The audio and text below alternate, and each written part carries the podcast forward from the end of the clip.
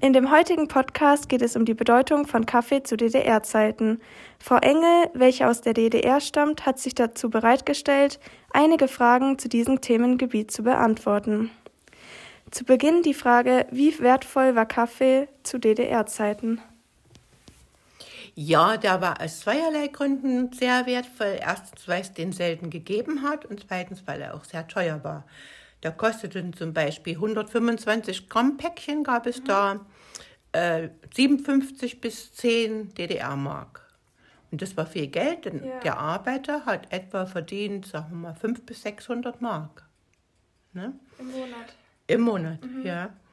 Und ähm, es war eben immer ein sehr schwieriger Import aus dem westlichen Ausland. Und die DDR hatte ja keine Devisen zum Ausland oder sehr wenige. Wir waren ja mit der Sowjetunion, waren ja unsere Verbündeten, Sowjetzone. Und da mussten wir dafür geben, schwierige Sachen, sondern das waren dann zum Beispiel schon Tauschgeschäfte von Waffen mhm. dagegen oder LKW-Lieferung. Da war in der DDR eine große LKW-Herstellung und gegen Kaffee. Also war das immer Mangelware. Mhm. Und wir waren immer sehr froh, wenn mal ein Westpaket kam von den, den Verwandten hier, die uns ja, mal Kaffee geschickt haben. 20. So wie hier, dass du schnell mal einen Kaffee gekocht hast. Mhm. Das war immer was Besonderes. Und weil er so besonders war, und äh, haben wir das auch sehr geschätzt. Da hieß direkt Bohnenkaffee, denn die haben dann in der DDR noch einen Kaffee hergestellt. Das waren 50 Prozent Bohnenkaffee und der andere Rest waren Getreideanteile. Die wurden die Körner geröstet und mitgemahlene Ware. Der hieß dann Erichs Kaffee. Erich ja, Honeckers Kaffee. Und der wurde aber nicht gerne getrunken. Den mussten sie dann auch wieder einstellen. Haben Sie den mal probiert? Ich kann mich nicht dran erinnern. Wir haben dann eher richtig Malzkaffee, wie hier euer mhm. Karo-Kaffee oder sowas mal getrunken. Aber hat der nicht gut geschmeckt, oder? Der hat nicht gut geschmeckt. Nein. Haben den viele gekauft? Oder? Eigentlich nicht so dolle. Das mussten sie dann wieder einstellen. Ja.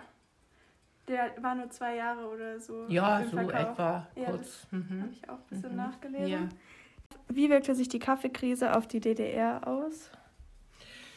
Ja, der Kaffee war und ist bis zuletzt Mangelware geblieben und der war Mangelware auch durch den Preis. Mhm. Das hat sich dann schon als Krisengeschäft erwiesen dass wir den nicht immer so genießen Aber konnten. war es dann in der Kaffeekrise noch schwieriger, den Kaffee zu kriegen als davor? Also ja, schon, weil ja von der Sowjetunion der Kaffee dann nicht mehr gekommen ist und da mhm. mussten sie andere Länder von finden. Also das war dann sicher aus Chile oder diese ägyptischen Länder oder mhm. wo wir vielleicht Handelsbeziehungen dazu gehabt haben. Aber zu den westlichen Ländern, da hätten wir immer Devisen gebraucht. Und es wurde dann ja. immer schwieriger, durch die Kaffeekrise Wäschen zu bekommen. Ja. Ähm, war eine hohe Nachfrage von Kaffee da? Also war das den Leuten überhaupt so wichtig, dass Kaffee da ist? Ja, wir haben schon, wenn ein Fest war oder Sonntag, oder wenn, wir haben ja auch gerne Kuchen gebacken mhm. oder so. Also da wurde dann auf eine Tasse Kaffee Wert gelegt.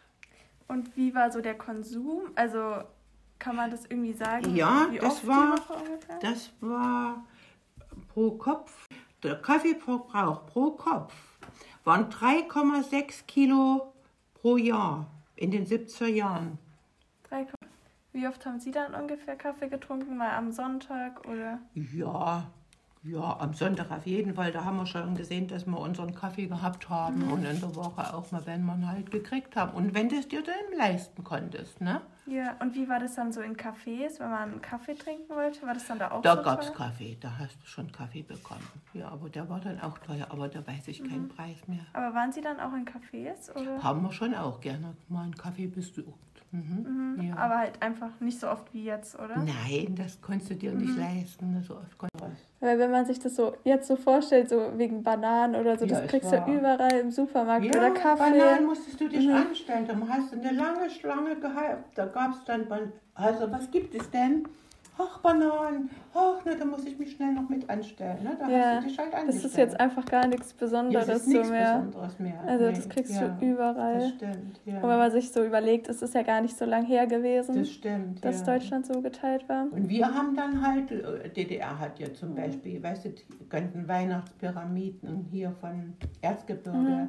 hergestellt oder Bürgel gab es sehr schönes Porzellan, dieses blau-weiß Ja, das Porzellan. kenne ich.